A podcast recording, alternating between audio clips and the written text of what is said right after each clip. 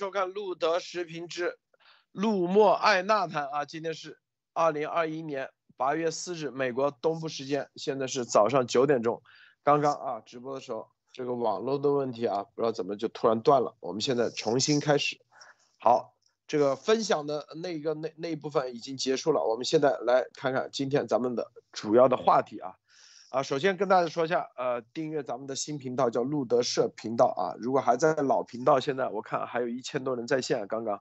在看的时候可以去这个订阅新频道，可以让我们的小扳手把我们的新频道的这个直播链接啊，啊，就频道链接放在啊，直播链接放呃发到这个聊天区啊，让大家可以去订阅。当然，有的人用电视看的，你如果订阅不了的话，你可以直接搜路德社频道啊，路德社频道。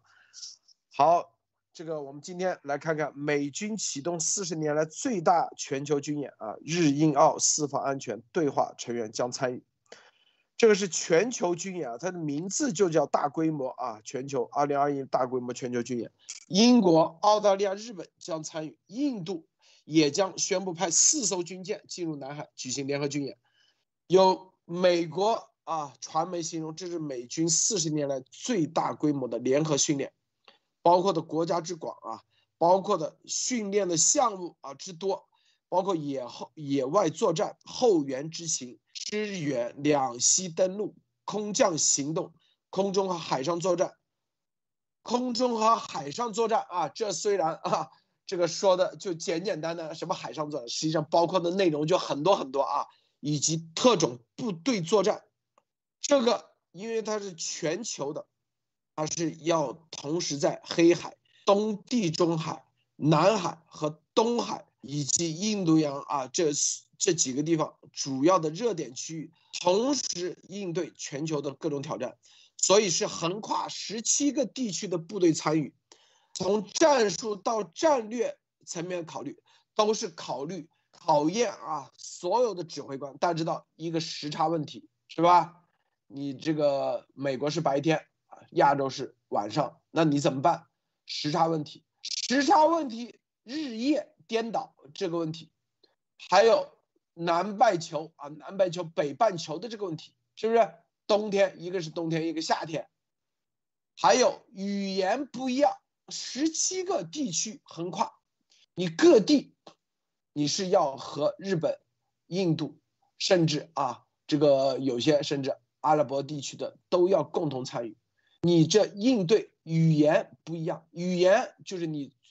文化习俗，甚至吃饭的方式都不一样，是不是？你有的要做弥撒，有的在这个时候，哎，我得要礼拜天必须得休息，因为你要知道这个里面牵扯很多啊，八小时、二十四小时三班倒，你的东半球的三班倒和西半球三班倒，哎，不一样时间，如何对接，如何交接？现代战争它是一个体系全作战，全球作战是一个体系。这个体系它不是说啊，因为你必须得运转你的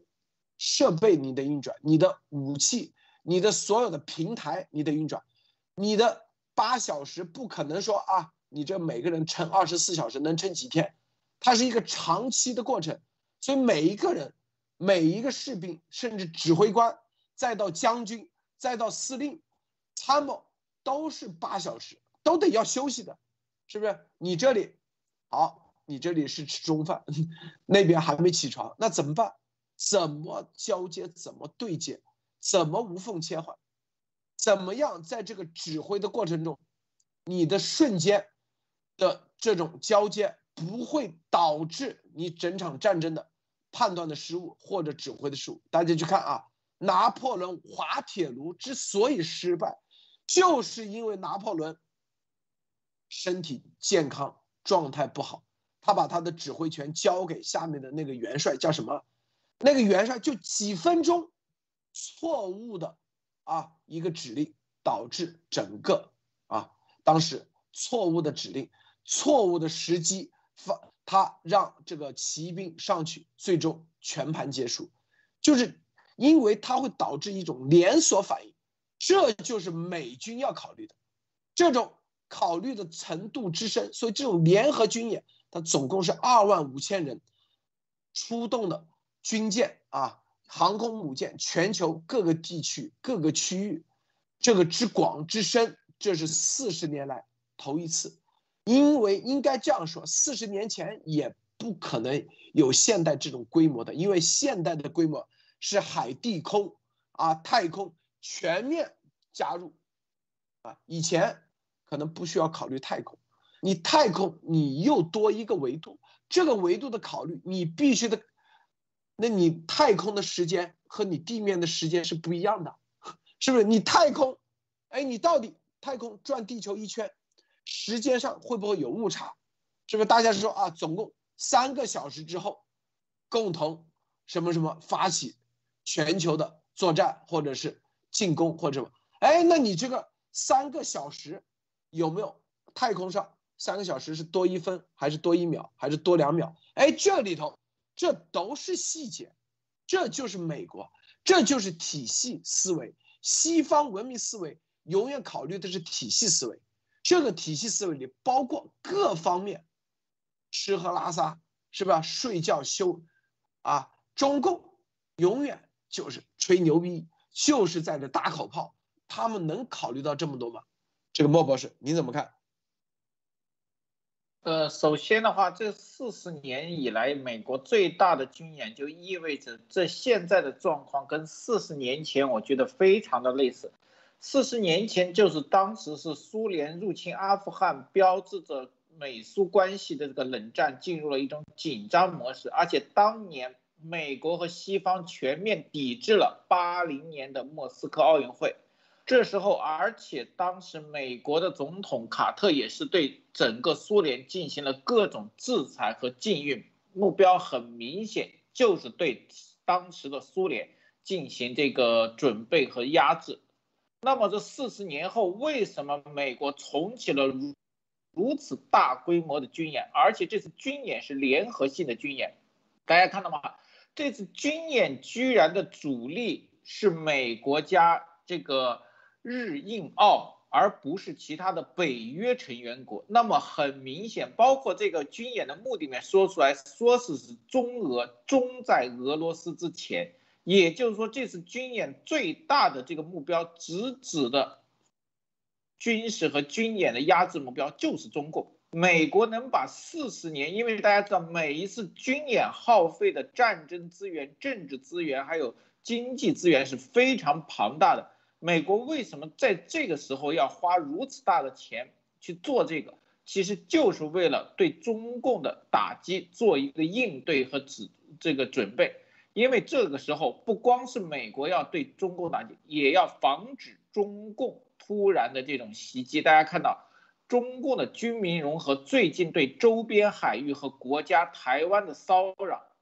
非常的严重，美国必须做出相应的准备。而且这时候，就像路德先生说的，必须让盟国在这个大趋势下有充分的准备和参与的这个呃信心和能力，这是非常重要的。因为在整个东南亚和美国地区，必须保证一个什么大家公认的法则和规则。那么，所有当地国家的参与就非常的重要。这不光是说一个军力的扩充，最主要是一个什么法。则和这个规则的共同的认定，那么很可能中共这之中给了一个很大的压力。大家有没有觉得这个非常有像一套组合拳？最近美国国内的国会把病毒真相的推广，然后美国的军方马上开始展示其军力和肌肉，目标都是给中共。这说明美国是不是在中共的对策和策略上已经进入了一个加速轨道？好的，路德。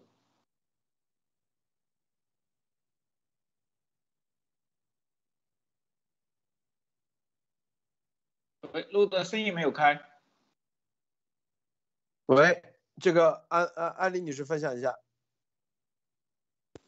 好的，我们看就是，嗯，在这个四十年不遇啊这件事情，这个这个时间可以呃做一个分析，就是说四十年前，就像莫博士讲的。主要的对抗的对手就是冷战的对手苏联。那么拿这个和四十年前的比较，就是说当时的整个对抗苏联的这个盟军有多少？整个的这个铁幕啊，就是东欧，嗯，到西欧啊，以这个包括像柏林墙这样的，在一个国家把它分成两个，整个的这样的一个铁幕是非常明晰的，是对它的一个围堵。那么这一次，呃，当时是就也是主要是路上，然后还有意识形态上的这个对它的攻击，以及这个呃这个星球大战等等各种各样的这个对抗苏联的这样的一种办法。那现在要知道，中共和苏联它是有有很多很多相似的地方，它就是呃共产主义的这个接盘侠，应该讲啊，就是现代共产主义的所谓国际呃国际这个共产国际的这样的。真正的老大其实是现在的这个中共，那么这又是一个被养大了的一个呃弗林肯斯坦这样的一个怪物啊，这个是尼克松当时说的是吧？那么在这个时候，嗯，我们看到中对中共的这个围堵，就是像这次的这个军演一样，它主要是围绕着亚约的这些国家，叫澳大利亚呀，呃，这个以及嗯。印度、日本等等这种军演，那当然还有很多，像德国这次都参加了，是十年来从来没有过的这么大规模的，德国也介入，就是北约的重要力量，呃，美美呃日呃就是美啊美英说错了，美英之间，英国的也在这个啊航母打击群也在这个地区，那么形成的这次军演，那么现在正好东盟又在开会啊，就是在这个南海这个地方，所以从战略上讲。呃，从地理位置上讲，就是针对中共来的啊，所以他的这一次的军演涉及到这么多国家，应该讲是过去几十年没有的。也就是说，这个世界上真正在搅乱这个地球的力量，呃，除了苏联当时以外，但是苏联远远应该讲还不如现在的中共更可怕，因为它用的是超限战，呃，所以这一次的就是能够形成这么多国家的这个同时的军演，其这个规模之大，海陆空加外太空啊。嗯，海底、地面、空军，以及这个呃卫星全面的这个太空军全面参与战争，这一次的这种演练，我觉得这个中共说实在的，他也就是宣传部最厉害，中宣部最厉害啊，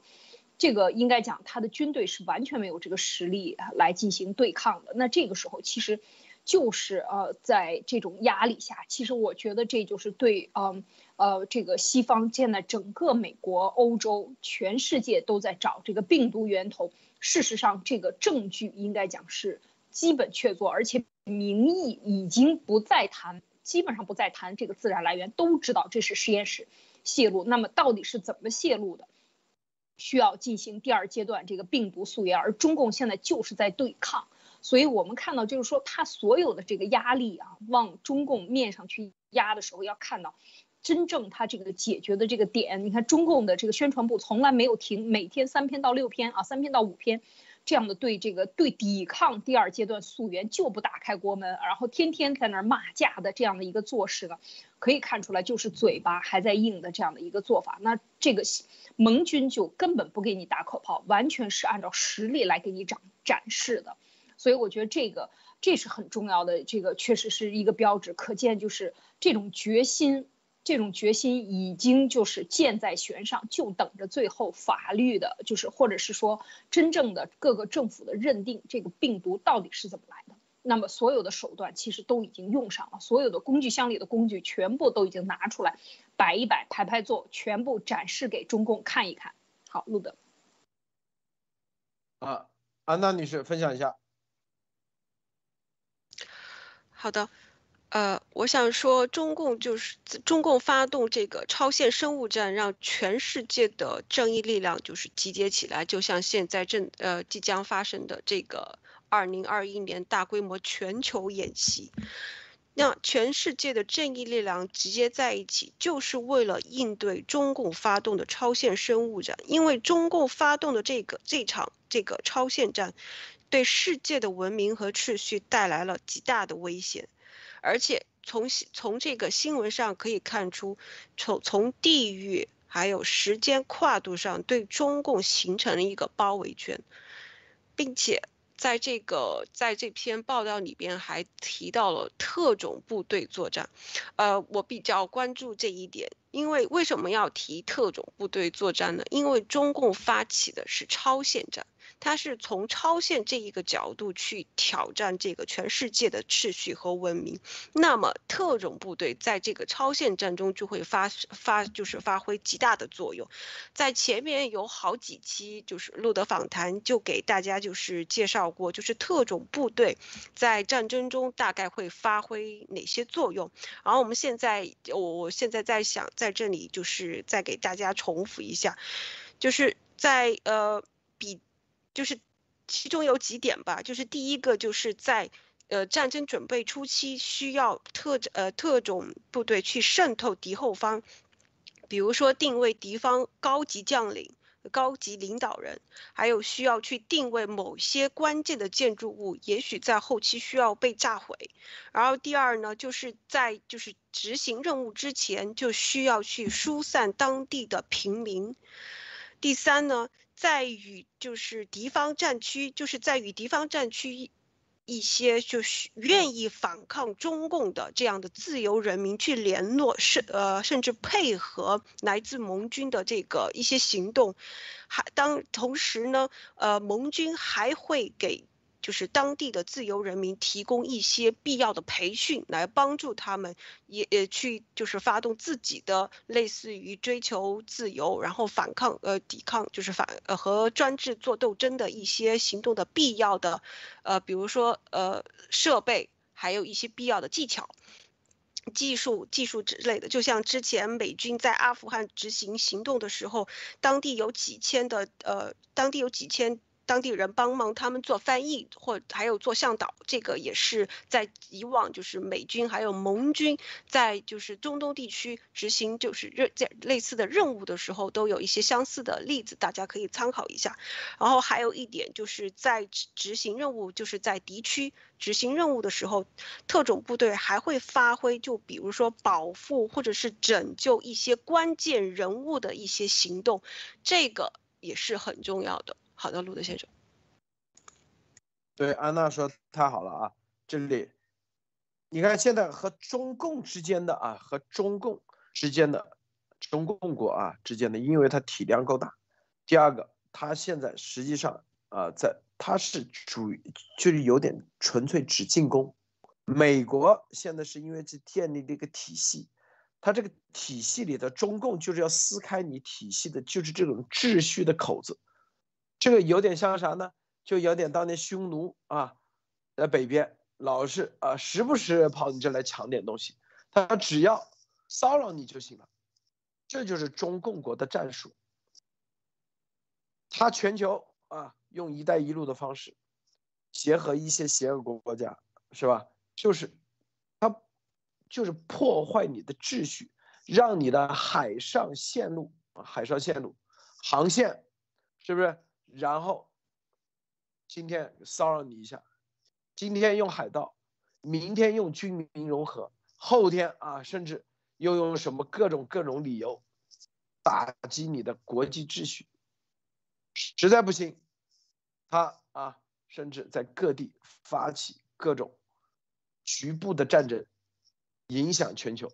然后破坏你美国现在建立的国际秩序的体系里的。一个方面，美元体系、国际秩序里面的金融体系、证券体系，对你美元进行打击啊，让你造成一种恐慌，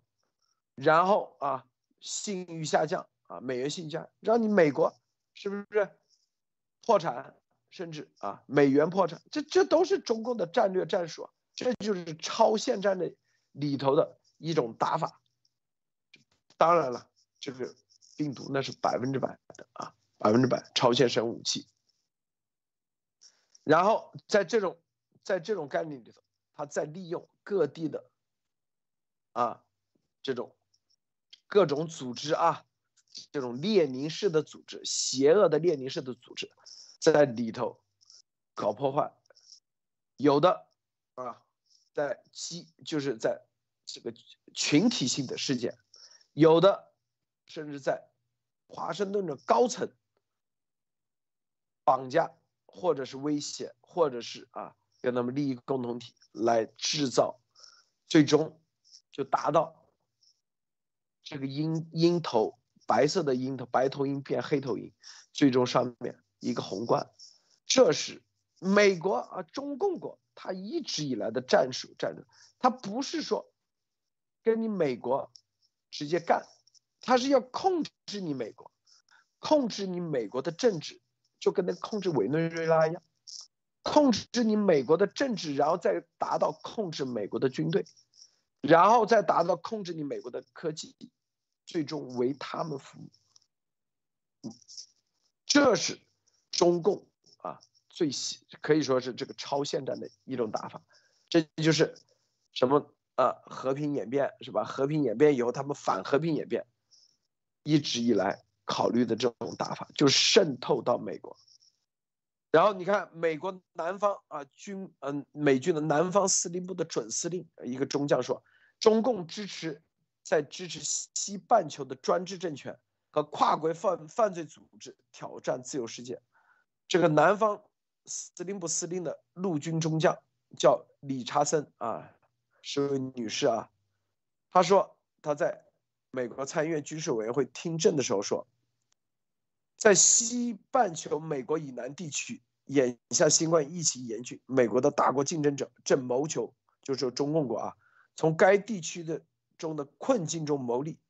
他说自己会做好准备，支持美国政府各部门向该地区伙伴国家运送疫苗的努力，并集中精力扩大美国与该地区的安全合作，强化多边军事训练。他的这里头啊，专门说了。就是主要就是针对的中共国啊，在中国的支持下，各方的这种啊，在就是在南美洲、中美洲，就美国以南，包括墨西哥以南的这些，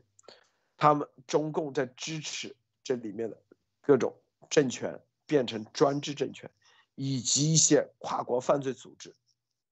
这些美国也已经意识到了，美军已经意识到了，这种参议院听证会说的话。非常重磅啊！就是我们可以看到，不要以为美国没有意识到，其实美军早就意识到了。这个意识是不是？你很多人说啊，就是为什么美国老百姓没意识到？很正常。美国美军的情报已经验证了，这现在在南中美北、中美洲、南美洲、拉丁美洲的很多这种跨国犯罪组织都是中共支持的。具至于说具体未来怎么解决啊，这就是他们要解决的方向，解决的努力，努力的方向啊。这个莫博士你怎么看？呃，这里面其实验证了我们以前说的，就是中共的军民融合项目，其实就是它军事行行为的一个延伸。而且美国这个将军说的事情，实际是很明显的，就是中共在西半球的一带一路，甚至很多军民融合项目，打着民间的旗，它实际上是做的这种军事甚至犯罪恐怖主义的活动。那么现在就是说，如果美国在参议院军事委员会上把中共的这些行为真正的开始定义为这种侵略恐怖主义和军事行为的话，那么，中共的军民融合项目就会面临巨大的打击，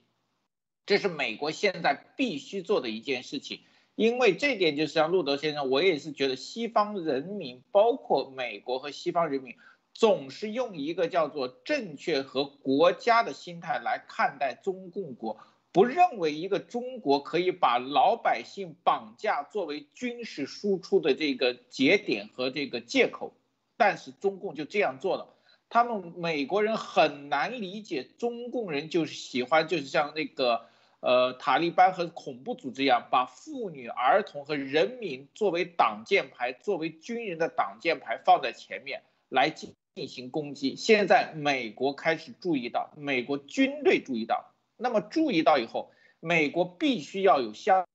应的对策，他不可以就像什么真的像中共一样，上面下命令。下面就开始杀人出动，不可以，他必须有立法和应对的策略。那么，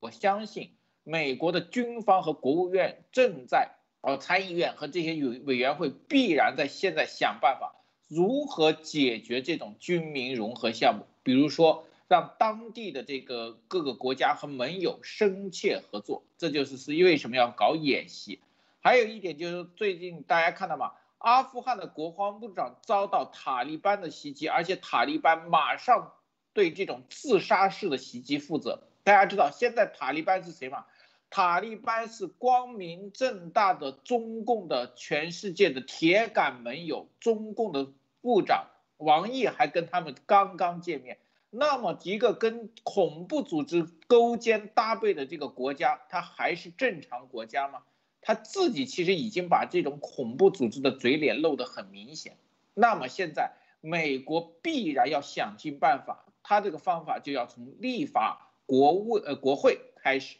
好的，路德。啊，说到阿富汗，你看这个俄罗斯外交部啊，说俄中与美国虽有矛盾，仍继续在阿富汗问题上合作啊。这就是你看阿富汗这个事情，这个这一个地缘政治的啊很重要的一个在中亚地区的问题，其实在这方面，俄罗斯在美国也是合作。但是中共国那肯定是负责拆台的，那中共经常就是干这事。这里头，我们再回到啊这个军演啊，我们再回到这个军演，你就可以看到这个大规模的美国现在面对的面临的这种威胁，他心里很清楚。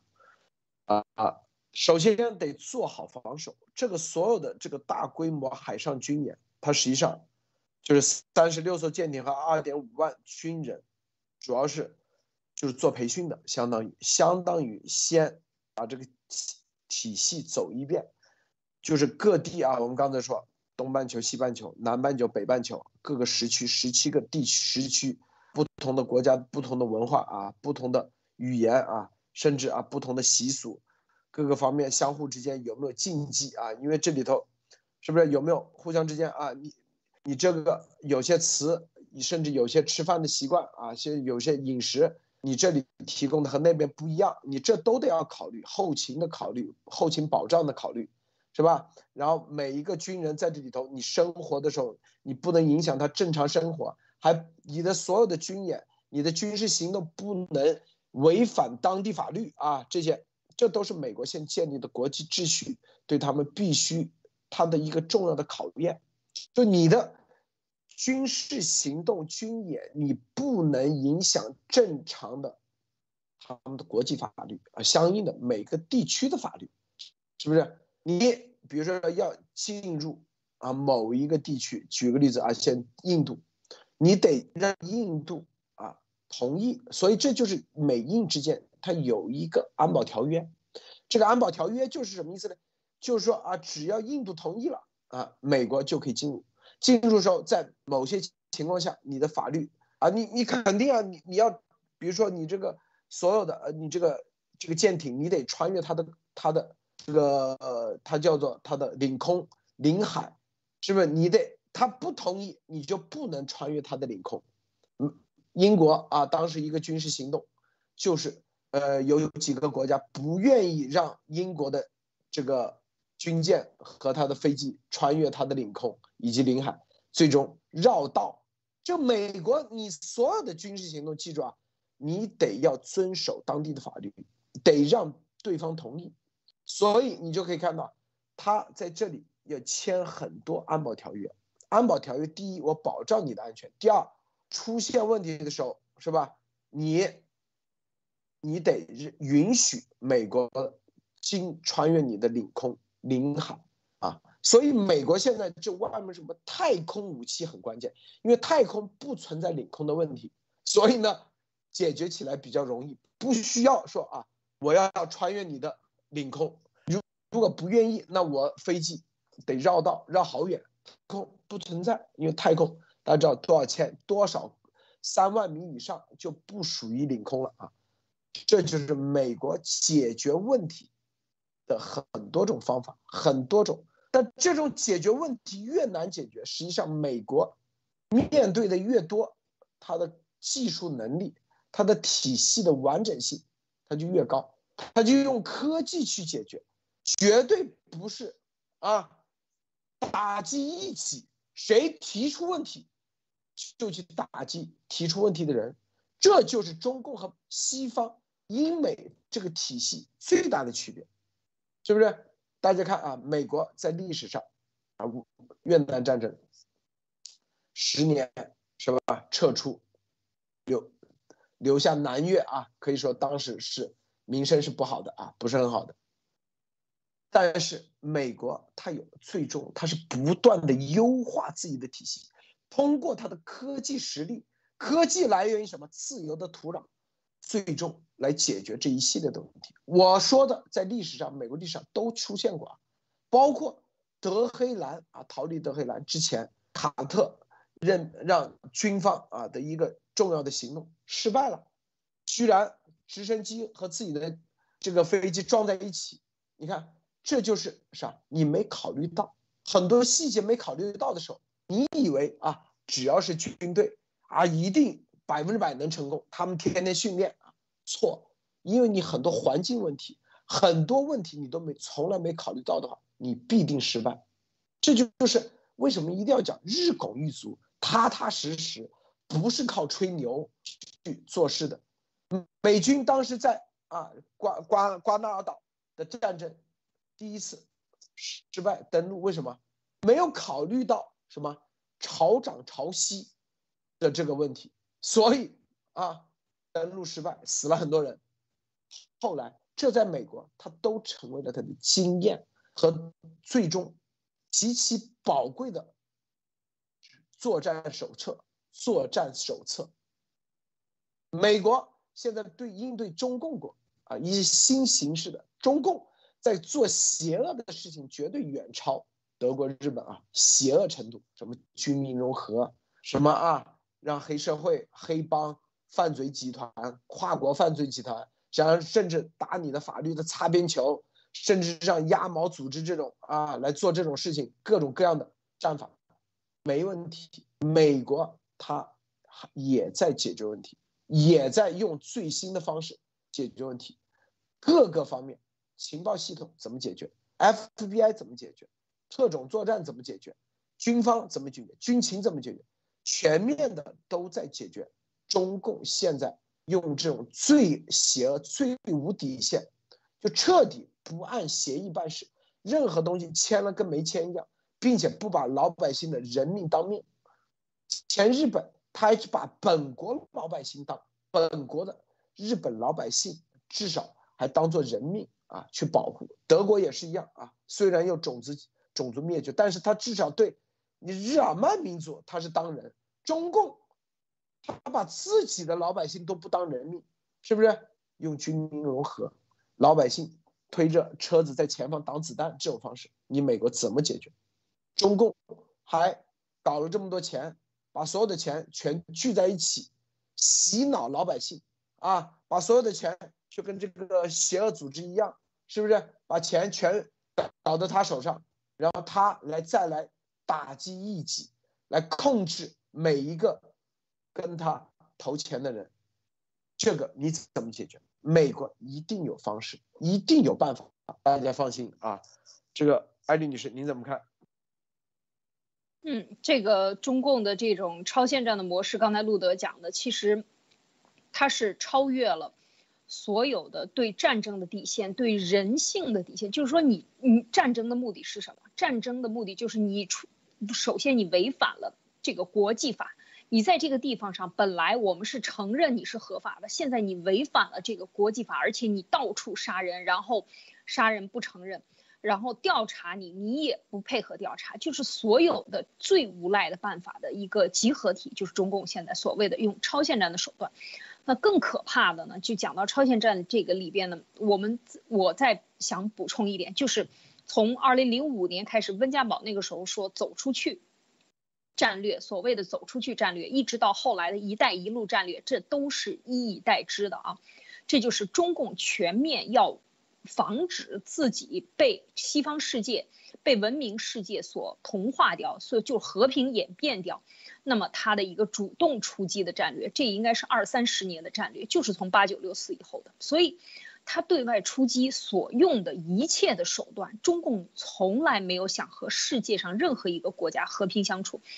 他只有一个呃这个想法，就是当他走出国门，开始人模狗样，穿上西装，打上领带，以为是人去和世界做生意的时候。事实上，他心里只揣着一个目的。大部分的国有企业都是这样做的，就是我们能骗就骗，这这个我下台了，是吧？他对内也是我下台了，我就不管了。那后来才有了这个追责制，总体上就是利用西方的这个法律漏洞、自由世界的这个去渗透。呃，所谓现在最讲的最多的这个军民融合，它是涉及到全方位，从天到地到海底，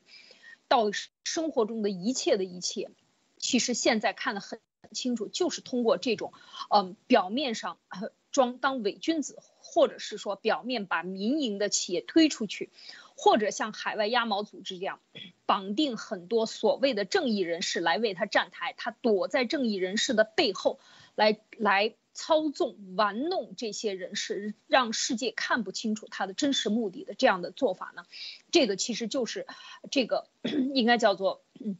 原来我讲过叫障眼法，或者是说伪伪装的这种做法，用军民融合也是伪装的做法，来对全世界进行这种攻击。那么，我们回过头来就是讲今天的这个军演，其实它是就像一个大风一样，整个形成了一个风。这个风眼是什么？就是最能够打败中共的，或者是说最实锤的这件事情上，你任何的掩盖都无法掩盖的。这样的一个实锤的证据就是病毒的真相啊！首先，它造成的伤害已经人人皆知，然后就是造病毒的过程的真相已经就是嗯，都是呃从实验室来，所有的这一切都是在追责当中。而这个就是无论中共如何作假都无法掩盖的，所以这就是这个风眼，不管它形成了多大的这种军事的这个震慑和全球的这个军事联动互动啊合作，这应该是非常。非常难的，在海上的海陆空啊，这个全面的，但是它是从在海上作为一个基点的这样的一个军演。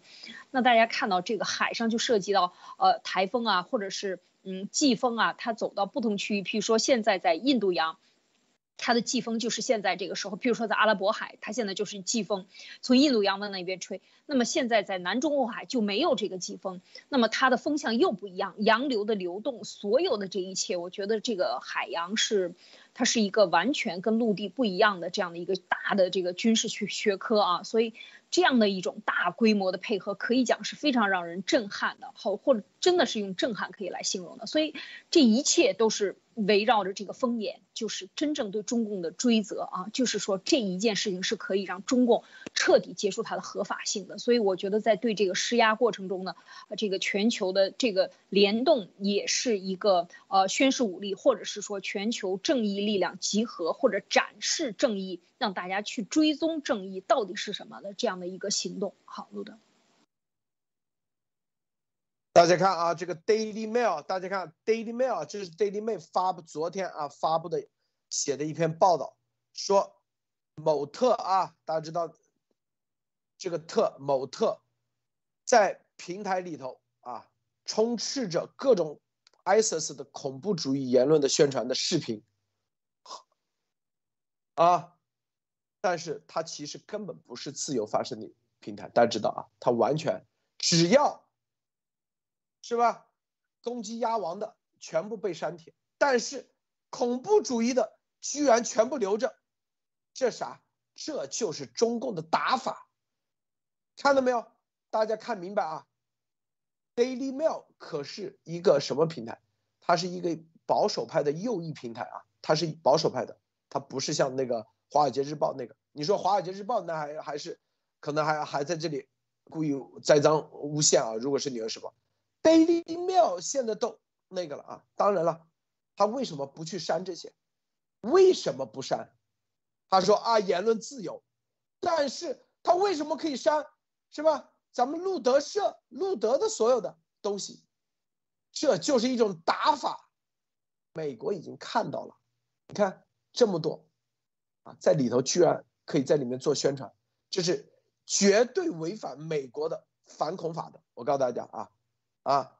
所以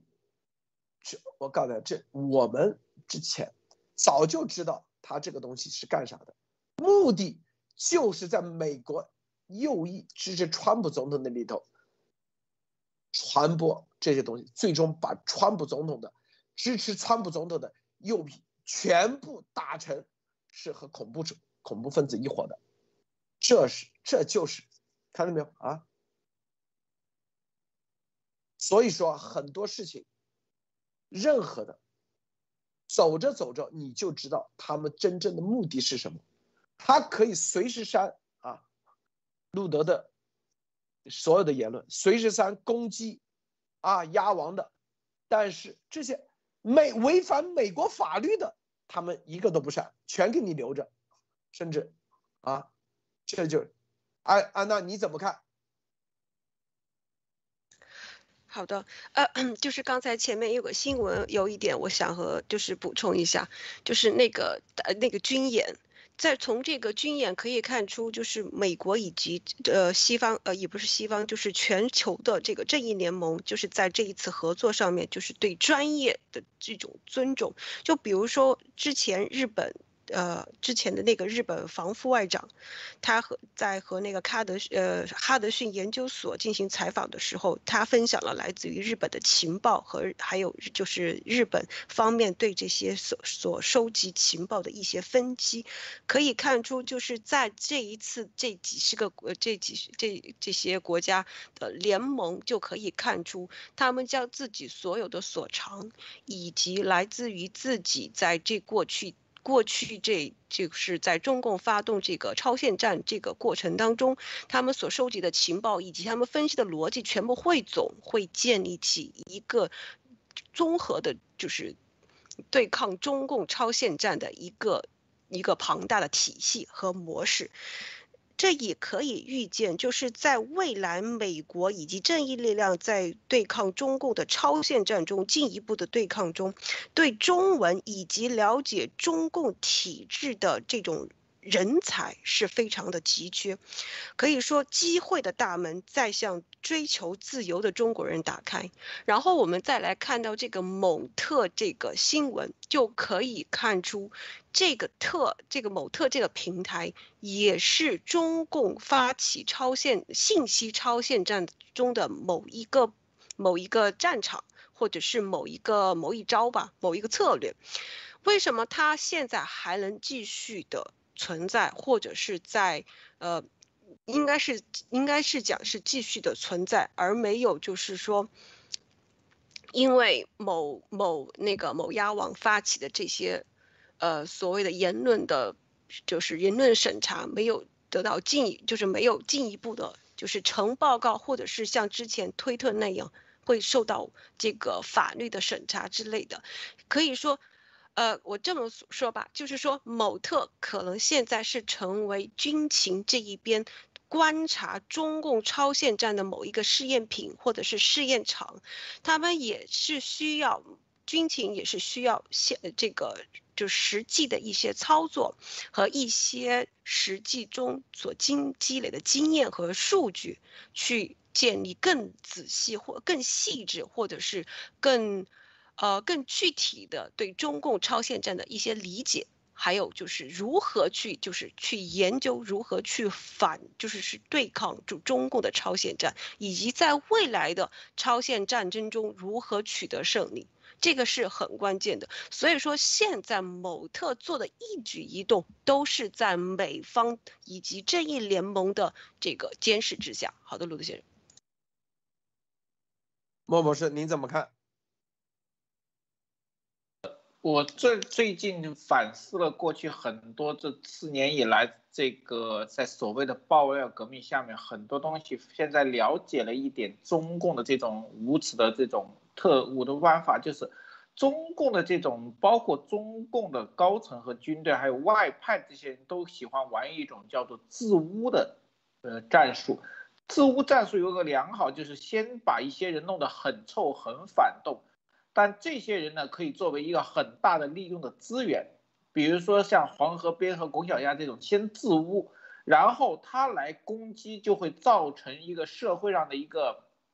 呃，先入为主的观念。这种人攻击的必然是反共的，所以某人的大旗就举得非常的坚定。那么如果这种人去拉上某些人，他自己很臭，然后他又跟某些人能站在一起，那么某些人就会把它变成什么同类，就先入为主的认为这些人也是脏的。那么现在很多推特上和鸭毛的行为就是这样，他们用这种下三路和脏的事情来跟你争论，然后让你陷入到其中，就会变得跟他们一样。这就是中共自污的战术。在这个盖特上，这就很明显，他自己标榜着说弄，但是他把美国的很多左派拉入到陷阱。以后大家知道盖特是一个臭屎坑，然后跟右派右派。而右派，右派是个死坑，然后你们只要进去的有牵扯的，都会变成中共的这种脏泥，全部被中共抹过泥，你很难在美国再发出正义的声音。这样的话可以说是什么？以污代污，可以污，就是污染整个的右派。为什么？你像他把这个 CEO 拉进来，CEO 在打着川普总统的名义，再把川普总统弄污。他们的目的就达到了，所以说中国有时候最恶心的一点就是什么？他不怕自己烂，他已经无所谓了。就我是说的，某些人已经不要脸了，所以他根本不怕打脸。这就是中国玩的一种无底线的战术。但是美国社会现在才认识到，但是我相信很多美美国人在这上面已经被弄得浑身臭气熏天，很难再有未来了。好的，路德。我告诉你，这某特里头啊，这些 ISIS 的视频那里发，然后他某特在后台又可以控制这些，比如说蓬佩奥的账户，他直接给个点赞，直接给个转推。你想想，蓬佩奥以后会怎么？整个政治生涯结束。我告诉大家啊，甚至其他人马上被他马上又养着左派的媒体，然后你看啊，蓬佩奥，你看你怎么居然转推这个什么什么？蓬佩奥说。不是我转推的，啥都不是我那个，但是你已经搞污了，搞臭了，你已经搞臭了，这就是他的战术。所以我告诉大家，他让这些人进来，每每一个人都是要给钱的啊，都是通过班大爷，百分之二十的提成，我这里有语音的，我这有语音的啊，这语音为什么我不放？不放的原因，因为要作证。我告诉大家啊，这就是。鸭王为什么在直播一直戳起我们、激怒我们，希望我们放东西？我告诉你，绝对不上当。我告诉你，一个都不上，因为他的所有的手机害怕相应的部门调查，早就已经砸掉了。他希望我们放出来，放出来那就不是证据了。你记住啊，多少多少东西，我告诉你啊，他着急，为什么要抹黑我们？他这就是他的一种战术。所以你要知道，永远记住，跟中共打仗的时候，中共特务，你一定保持，一定保持冷静，不要被他给激怒，不要一旦激怒，你就把什么东西啊，戳起，要验，要证明一下你不是他说的那样，有必要跟他去证明吗？没必要。我告诉你啊，咱们日拱一卒，往着一个方向去走，我没必要跟他证明，说严博士啊，所有医院都不见了，我们这个。所有的告诉大家，根本不是为了验证他说的，是所有的都是按按部就班，一步一步往前走。昨天的那个啊，是个十几个亿元的，是早就安排好的，明白吗？他鸭王就是在直在直播里吹牛，天天吹牛的目的，他并不是。他也没这个能力，他也不会去啊到处发这个东西那个东西，因为他知道发了只会打自己的脸，没人信他，他就是戳气到家。更重要的就是让一帮人赶紧捐钱。你看我多牛啊，宇宙中心，我是宇宙中心啊，是不是？实际上没人，屁都不是，知道吗？所以这就是中共的战略战术，就是。抹黑不行，啊，抹就是现在就是用这种所谓的社交平台啊，它很烂的一个社交平台，我告诉大家啊，然后呢，就是要绑着这些真正反共的这些右翼人士、共和党人士，然后最终把他们搞臭。我再跟大家说一个啊，你想想，所有任何一个在那个特里头开账户的人啊，如果被他们确定打了个勾是本人的话，艾丽，你知不知道后面他会出什么招？艾丽，你想过没有？不，莫博士，那一招绝对是最狠的啊！这个不知道。他偷你的密密码。他密码不是用，他已经绝对百分之百是控制他的账号的。我告诉你啊，你要知道，在美国，这就是他所谓的以皇灭共，灭的啥？灭的共和党。美国任何的，就中共，你说有没有这帮人的这种叫做一些，哎，绝对有啊。但是，任何人、任何平台是不能发布的。但是他如果自己发布。用自己的某特账号发布，哎，这就不一样了，明白不？但是他的服务器在墙内，你怎么证明不是他自己发布的？你找中共去协商，他能证明不是你自己发布的吗？哪怕做一个 AI 的，他都可以通过他的特的账号去啊，比如说谁谁谁。某前什么？如果二零二二年啊，二零二四年当了什么什么，又当了啥？然后他只可以用他的这个账号发布一个他的什么什么什么什么，这就是一个巨大的丑闻。这就类似于发布亨特拜登的东西一样啊，通过自己的某特账号发布自己的东西，这个东西你无法验证是真是假，可能是假的。绝对是假的，但是已经在媒体产生了巨大的影响。但是在美国，你自己发布自己的，哎，这是没问题的。你别人发布，那叫做违法，那种违反法律的罪很大。这就是他们的打法。第一，往恐怖分子上面去点赞分享啊，甚至还发布评论，你这个人就臭了。呃，直接反恐法上的。第二，自己把自己就自己把自己搞臭，表面上是自己，实际上不是，肯定不是自己发的。但是中共有这个能力去黑客他所有东西，以及用 AI 做各种东西。你想想，这些有政治影响力的右翼这些人，未来某一天啊，一旦这个他把它捧起来，这个平台捧起来，他就用这一招。你不那个，你不听他的，他就。给你玩你这一下，甚至啊，造各种东西。我告诉你，这就是他们的打法。艾丽女士，你怎么看？嗯，非常邪恶。这就是我觉得，其实他已经演练过一次了，就是在 G News 上发布所谓的什么多少天是吧？在这个大选前。这个这种拉票的这种所谓的站跟你站在一起打击对方，但是这种手段都是非法的，或者是说这种手段都是非常下三滥的。他已经演练过了。那么就是最可怕的就是最开始他还他现在已经呃有很多的这个随意删帖的这些东西，然后引进了 ISIS，这可了不得了。这个就是在朝那个方向做，可也可能就是为二零二二年的这个大选前面拉票，更多的人进来。啊，就是把右翼的人一个一个拉进来，拉进来以后，最后一网打尽。就像刚才路德讲的这个，他到底到现在某特的这个服务器是不是在中国？这个现在还就完全是一个谜一样的存在啊！就这个东西，如果他全面的控制，这个现在还美国还没有意识到这个问题，因为是美国人站台为这个宣传，这就是非常简单的中共的这个打法，就是用你。来去把你自己举得高高的，这是他经常讲的。哎呀，举到最高的地方，然后啪给你扔下来，把你摔得粉身碎骨，就是用你右翼的力量干倒你右翼啊。然后他在中间只要给你调一条信息。另外，某特如果他有这种特务软件，他可以盗取你手机里的信息的话，我相信。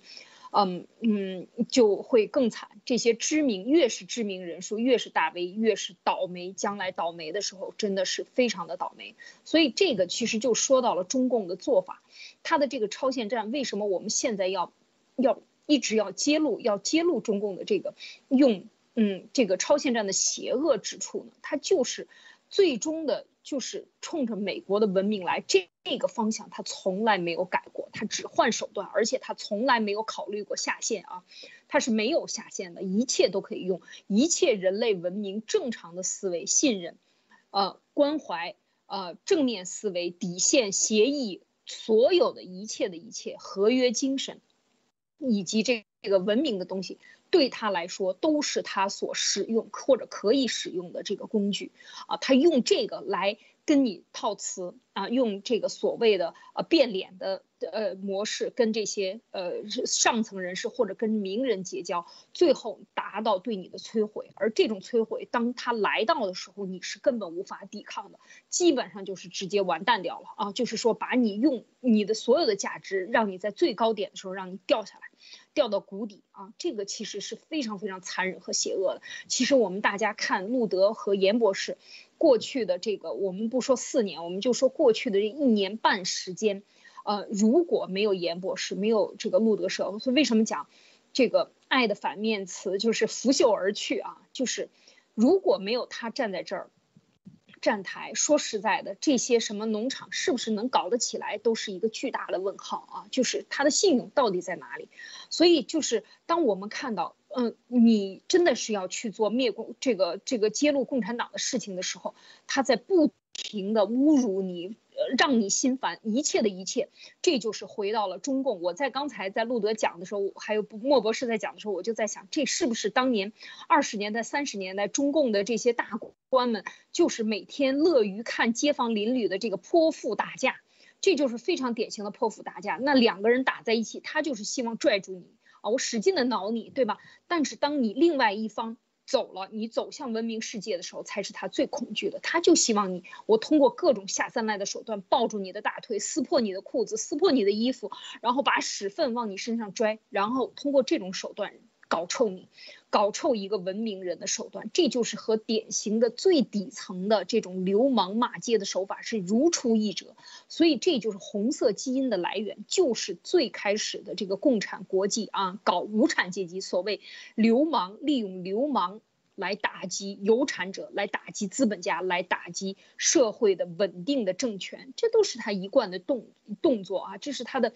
原产地，他的基因就是这样的。所以这一点就可以看出，现在不管他穿多好的西装，每天换多少身西装，他都是一样的，内心深处都是这种驱虫的思想啊。这个我觉得是一定要揭露出来，让西方看到他的无底线啊。路德，安娜女士分享一下。好的，就是刚才那个呃盖特上面，呃某特上面分享这个塔利班，还有呃 ISS，sorry，ISIS。然后还有之前就是他们在北在天津和。呃，中共和天在天津和塔利班的进行会面，就可以看出，就是恐怖主义和恐怖分子他们之间是有共通性，而且他们是相互认同的。像塔利班，他们最喜欢搞的就是自杀、自杀呃自杀性袭击，比如说像这些呃小孩或者是妇女这样的弱势群体，然后在身上在身上装配这个就是那种简易炸弹，或者是可以说是叫土炸弹这样的。很廉价的东西，然后去冲击美军基地，或者是去冲击这个美军的防务线，这样的话去对美军造成这个杀伤。那么现在中共在超限战上也是采取的类似于像这样的呃打法，但是只能说是不是像用炸弹，但是他们这样的行为也像是把他们这个。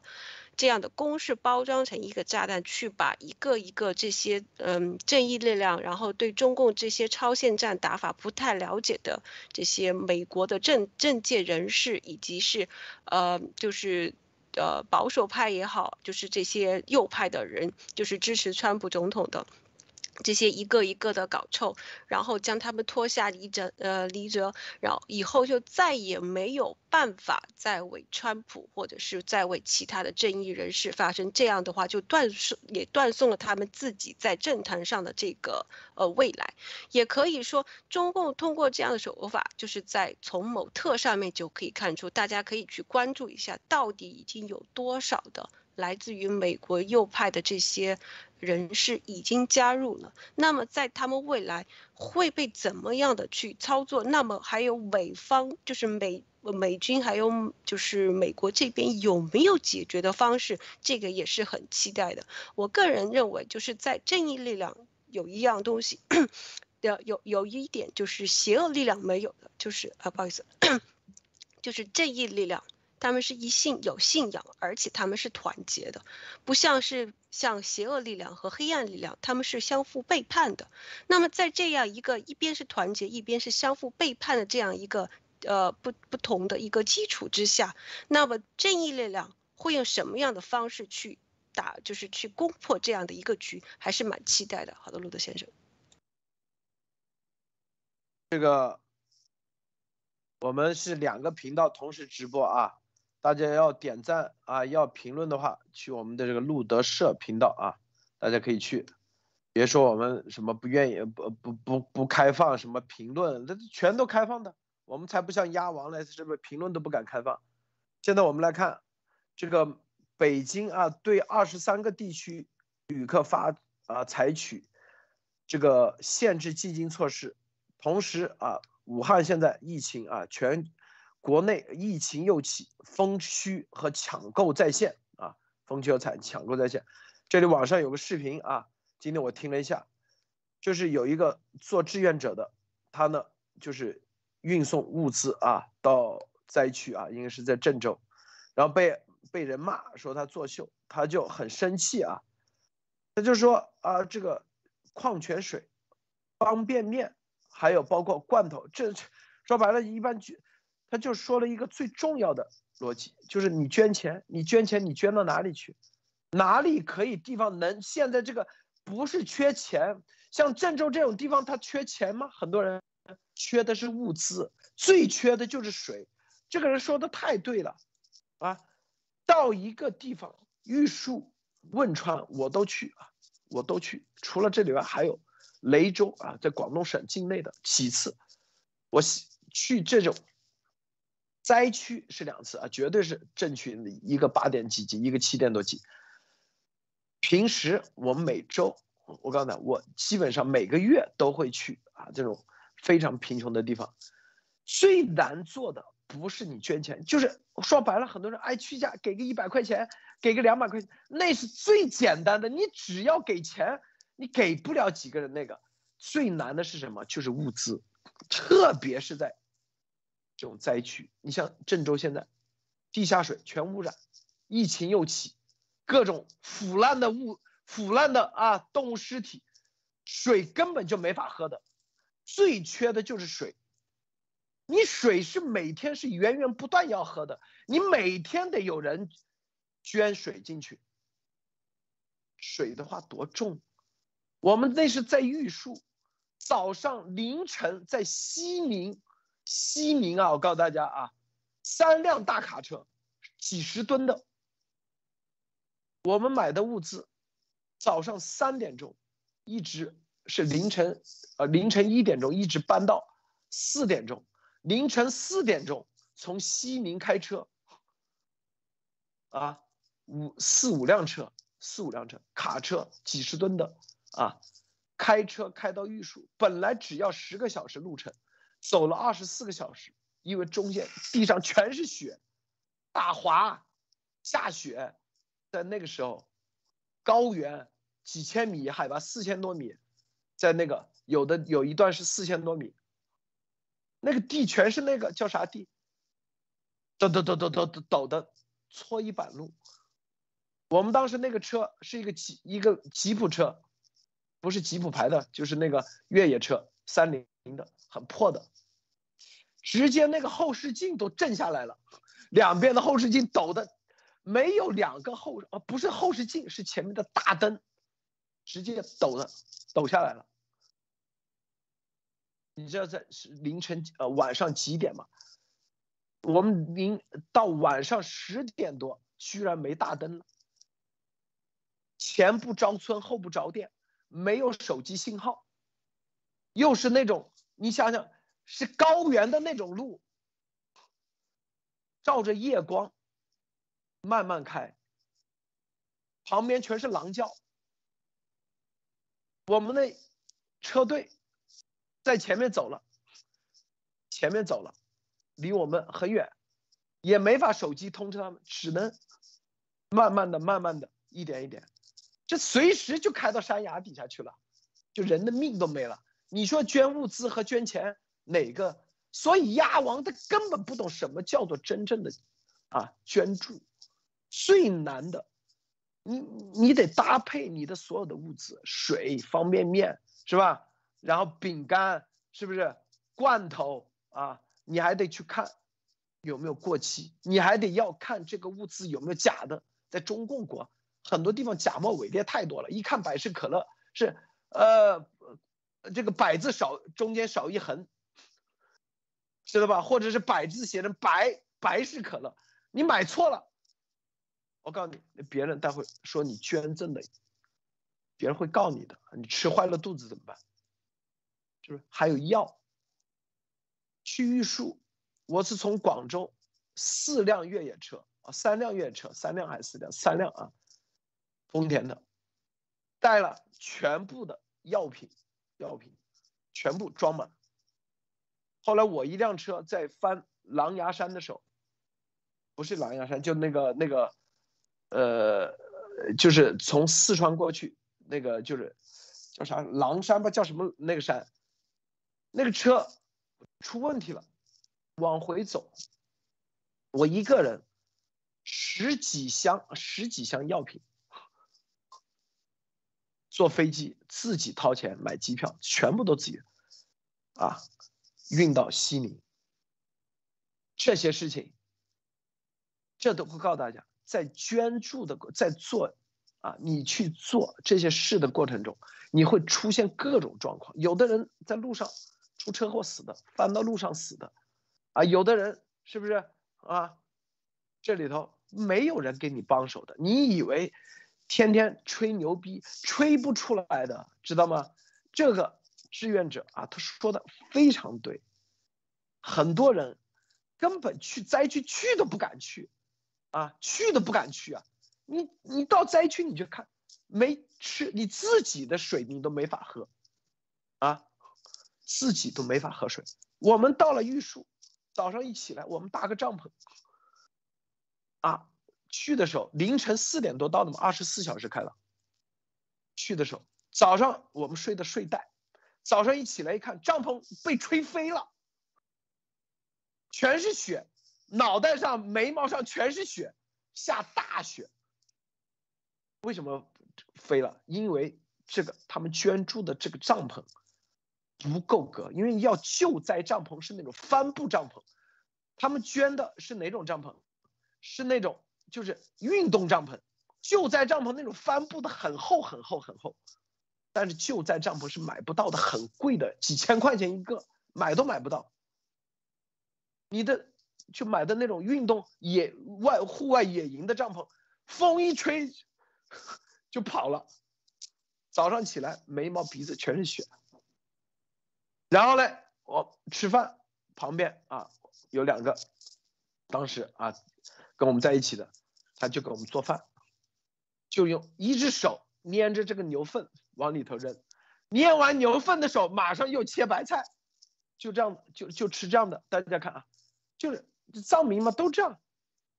一只手、两只手捏捏牛粪，加火，加完火也不用洗手，反正就切菜，切完白菜，然后再就吃这样的东西，这是啥都没有，因为你在高原没有高压锅，任何东西是煮不熟的，全基本上就是温水，温水，能说实话，能吃个面条那都那都是啊，今天我们吃面条了，平时都是永远是方便面，永远。水你还不能浪费，你只能喝水，你不能拿水去洗脸，你太宝贵了，知道吗？这就是现状。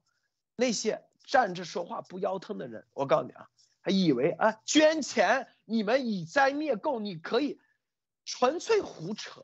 知道吗？这就是嗯，永远中共特务的思维，永远就是。捐钱，你捐给谁？捐给红十字会。红十字会的钱能到灾区手上吗？一百块钱能到灾区手上一块钱已经是阿弥陀佛了。我告诉你啊，这个莫博士分享一下。呃，是的，我在这种国内的时候，刚开始也是捐钱，但是随后根据大量的信息，我很少对国内捐钱，因为我知道，当中共的捐款和救灾，就像路德先生说的，实际路德先生告诉我一个信息，在中共国，即使到了现在，说是改革开放四十年。但是他在救灾的专业度、体制度和规格化根本没有前进，也就是中共国根本没有打算真正的救灾和为老百姓服务。由于救灾的不规范、不规格，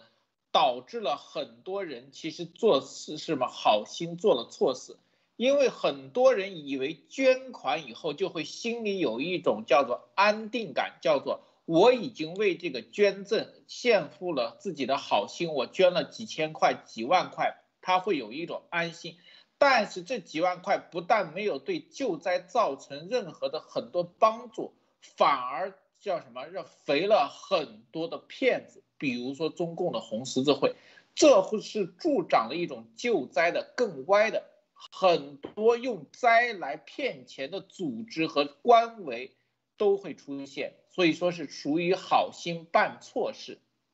那么很多人像路德先生这种，其实是冒着自己不专业的危险去救灾，实际上也是承担了很大的自我风险。这就是一个什么？中共的情况下，老百姓的生命财产和救灾根本没有纳入到中共国的治国体制，他根本不关心老百姓，任何的救灾只是拿人。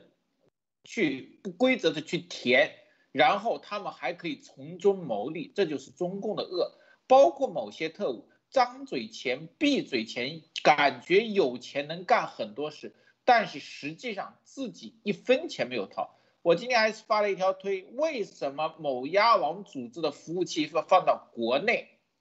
就很简单，他连国外租服务器的钱也不用掏了，对吧？这个都是组织报销的。他又可以省下一大笔钱，中饱私囊，这就是中共红色本质、红色基因的最佳的诠释。好的，鲁德，安利女士，啊，分享一下。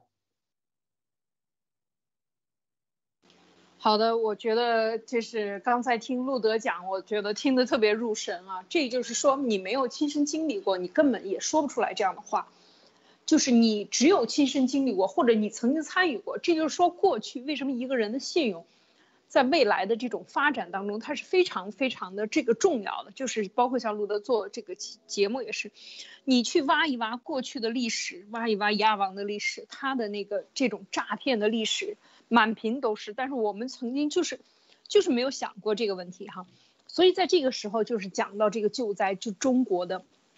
这个灾情以及中共国。在这个灾情面前，或者是说一个国家在这个揭底的问题上，才能看出这个制度到底是有利于人民的，还是有利于独裁者的。其实刚才讲到这个“一带一路”的这个渗透，其实中共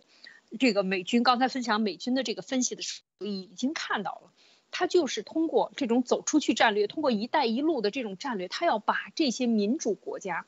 赤化。那么在美国，我们已经分析了，就是。他把右派来赤化，然后呢，最后把你搞臭。当然，有一些国家，他就是通过“一带一路”的项目去腐化这些国家的领导人，也把他搞成集权，是吧？这些非洲的很多国家，就是这个总统见一面，可能五百美金你就能见他，或者五千美金就能见总统。那么我给你总统多少的好处，咱们俩对半分。这个国家就用全国之力来贷款，来来毁掉这个国家，或者毁掉这个总统，毁掉他的这个体制。让他们彻底变成跟中共一样的红色的这种体制。那么就说回来，其实他对国内的，就是很多民主国家，就一块钱或者不花钱，完全可以解决医疗问题。那么今天谈的这个救灾的问题也是同样的。是我过去也是有很感兴趣，有过大概十几年前有过一一段时间是想想关注这个救灾以及这个民间的这个救灾制度，呃，救援体系的建立，呃。但是像在中国，就是非常非常的遗憾啊，就是这个是由民政部来主管的。但是民政部如果你想建立这样的公司，首先这个牌照齐全的，他给什么人？一定是给这些真正的所谓老革命的后代，或者是说有关系户的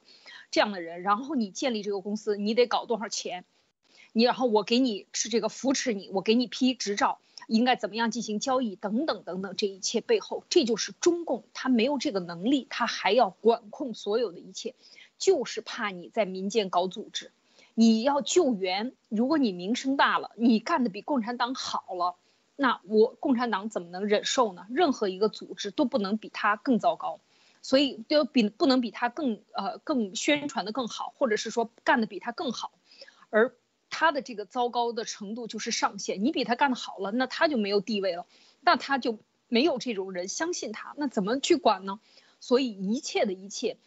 都通过去，即便是红十字会都是假的、骗人的。红十字会是教会啊，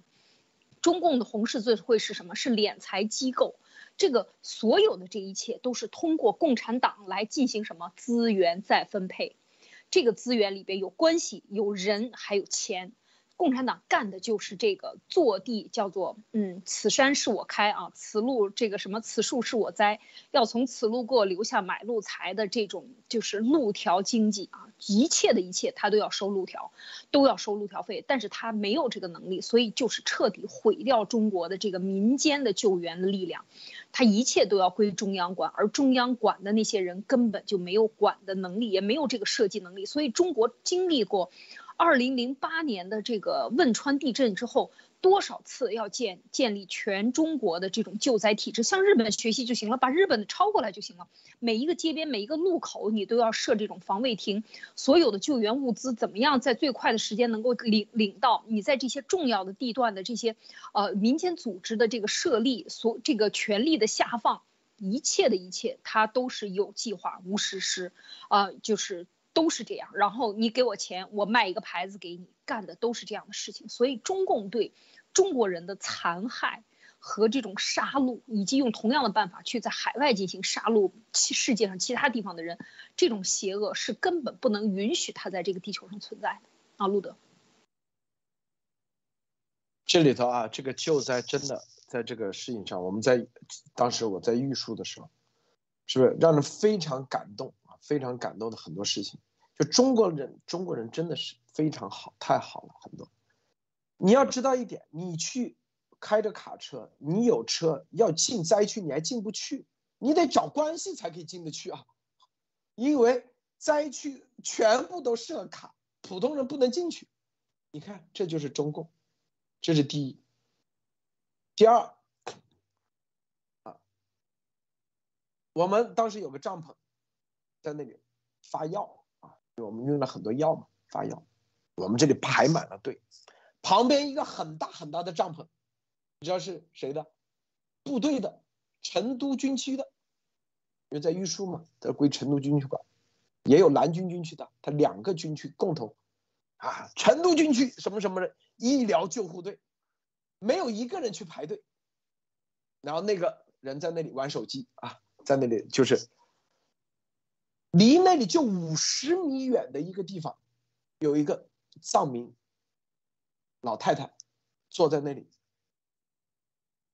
已经可以说是啊，这个是好像是她生病了，病的不行。然后我们这里，因为他离他那里比较近嘛，有有人就跟他说：“啊，你你跟那个部队的那个医疗中心，你们把他把他可以扶过来，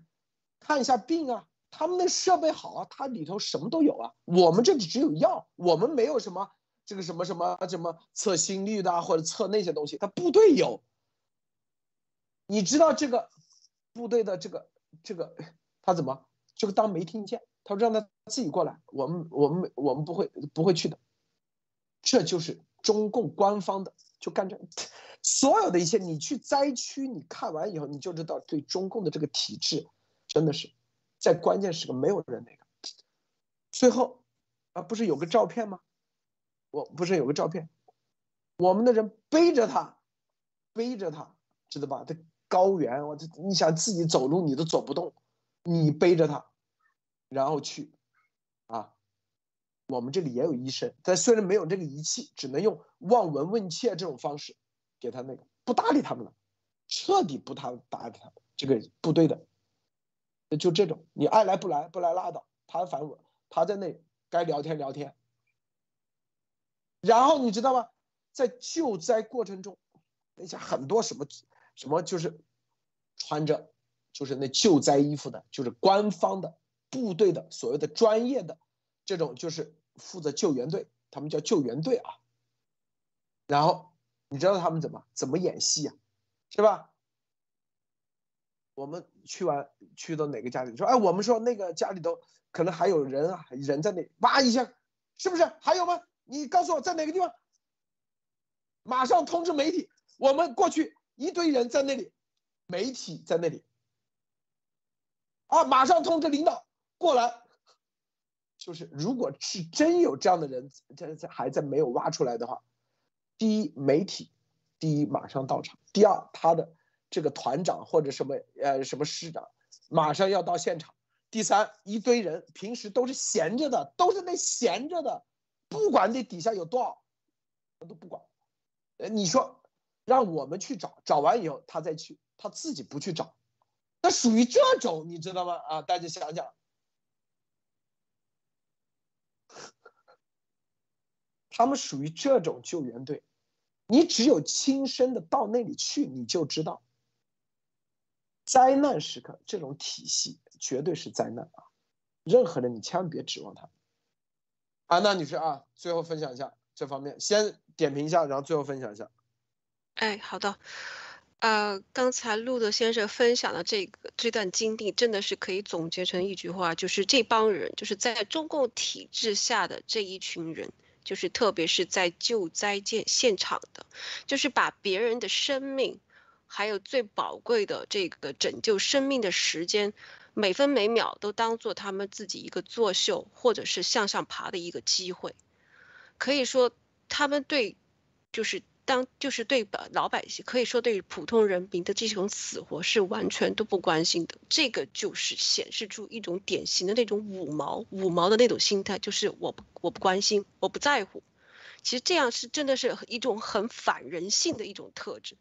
然后刚才路德先生提到这个救灾，我也想起，就是说以前就是在汶川地震的时候，家里有一个亲戚，呃，他是护士，然后就被上面给就点名让他去那边当去救灾，然后在走之前呢，他签了一个类似于像生死状之类的，呃，一个文件，呃。当时他没有去正中，因为是上面有安排，所以是只是在外围。但是哪怕是在外围，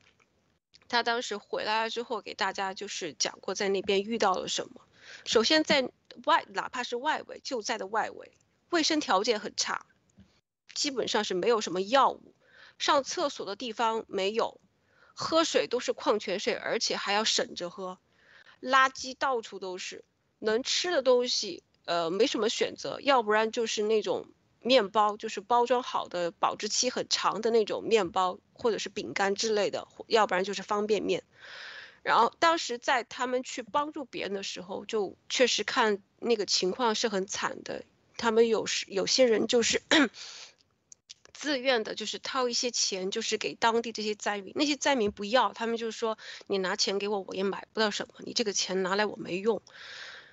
然后就是在这样的情况下，就是几乎上就是没有什么就是有效的救援，因为像他们这些医护人员去了，他们也没有药物，也没有办法去就是有效去展开救援工作，所以说基本上人员在那里就是想搁置不呃搁置不，然后就是就地等等或者有什么领导安排，就是这样一个情况。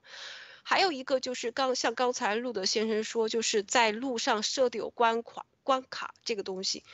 确实就是这个这个也是一个很奇怪的一个现象。就是我家这亲戚他去的时候，在路上就发现有很多就是来自各呃社会各界的，有有真的是有很多就是老大老远从东北这样自己开车过来去想救援，自己去救援就是送物灾的送送物资的这些人，他们的车被解放军给拦下来，就停在路边不让他们过去。这个也是很奇怪。那你如果你政府你不采取这个有效的措施，你哪怕让这些呃这个人民自己自救，难道都不行吗？那么就让里边的人自己等死，然后什么都不管。那这个政府它的功能，或者是这个政府要这个政府来干什么，作用是什么？这个真的是匪夷所思。然后今天我们就讨论了，呃，这个有几条新闻。第一条新闻我们就讨论了，在呃本月呃即将要即将要举行的二零二一年大规模全球演习，呃，我们有讨论，就是这样的演习就是一次正义力量的集结去。对抗就是针对就是中共发起超限生物战这样的一个战前准备这个演习，然后第二条新闻，呃，我们有讨论就是说，呃，美军美军的南方司令部准司令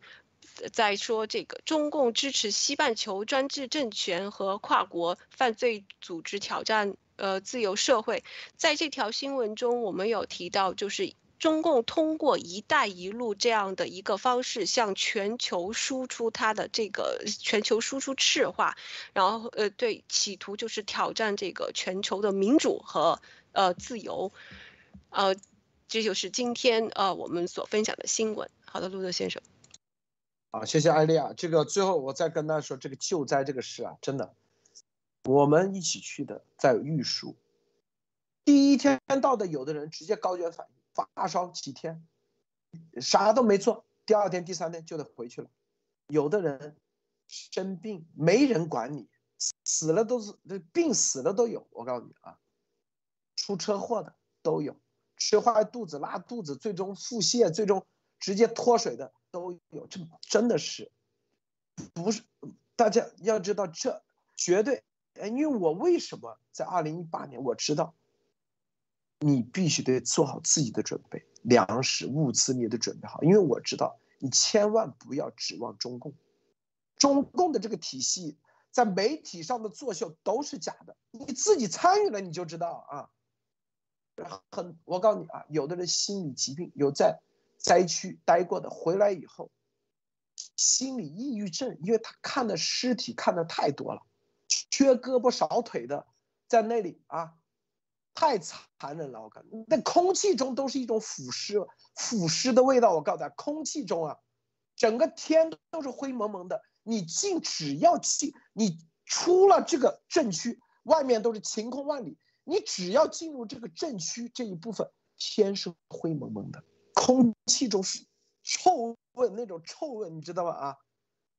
啊啊，那种你就那种感觉，人。都是抑郁的，我跟你说，你在那里待十几天，你睡十几天试一试。我告诉大家啊，在那种环境下，你睡的是地上，我们没有房子住，都睡地上，直接就是一个睡袋往地上一铺，啊，是不是？按照中国迷信点的说法，那那多少阴魂野鬼啊，是不是？当然了，咱不信迷信，我就说，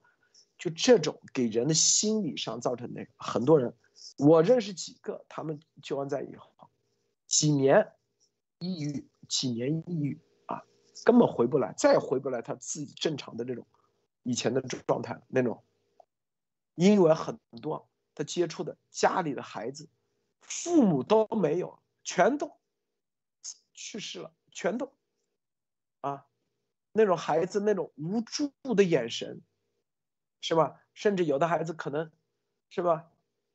你不可能保他一辈子，你呃只能短期的去帮助一下。但是他这些人的未来怎么办？中共这个体制没人去帮他们，帮的一两个都是作秀。啊，你我以前我们以前每年我们都每每年都是有一个啊专门救助的一个孩子，定期的给多少钱？一年学费全部，但是你能帮得了多少吗？你帮一个，你能帮得了多少？不改变体制，我告诉你，你永远不能解决根本问题。这就是我为什么一定要推翻中共的这个邪恶体制。你去过灾区，你见过这些无助的人的那种眼神，那种啊，可以说你想说白了，你想使出你的全身的努力，你都根本就解决不了。你根本，你每一个人的个体，你在那个灾区，你根本太微乎足道了。我靠，你哪怕几十个人，你也微乎足道，你根本改变不了这一切的时候，你很无助。那，你做，你搬方便面，一家一家去搬，你搬得了几个人？你从早上搬到晚，是不是？你能不转变这种体质？我告诉你啊，这些人，他未来，知道吧？你你身上造成的这种创伤，这种创伤对社会带来的这种未来的潜在的这种那个，他这就是啊，这就是啊，那个很多中共根本中共的这官员根本不了解，永远就是作秀。我们那去的时候正好回良玉，去到玉树，啊，那些部队的一个个站的笔直的，我天，能能让被回良玉接见一下，激动的不得了那种感觉。那回良玉就去了一下，绕了一圈，几分钟就走了啊，拍了个视频，拍了个照片，握握手，不就结结束了？这就是中共体制，他哪了解灾区的这种真实的状况？好，今天节目就到此结束，谢谢。莫莫博士，谢谢，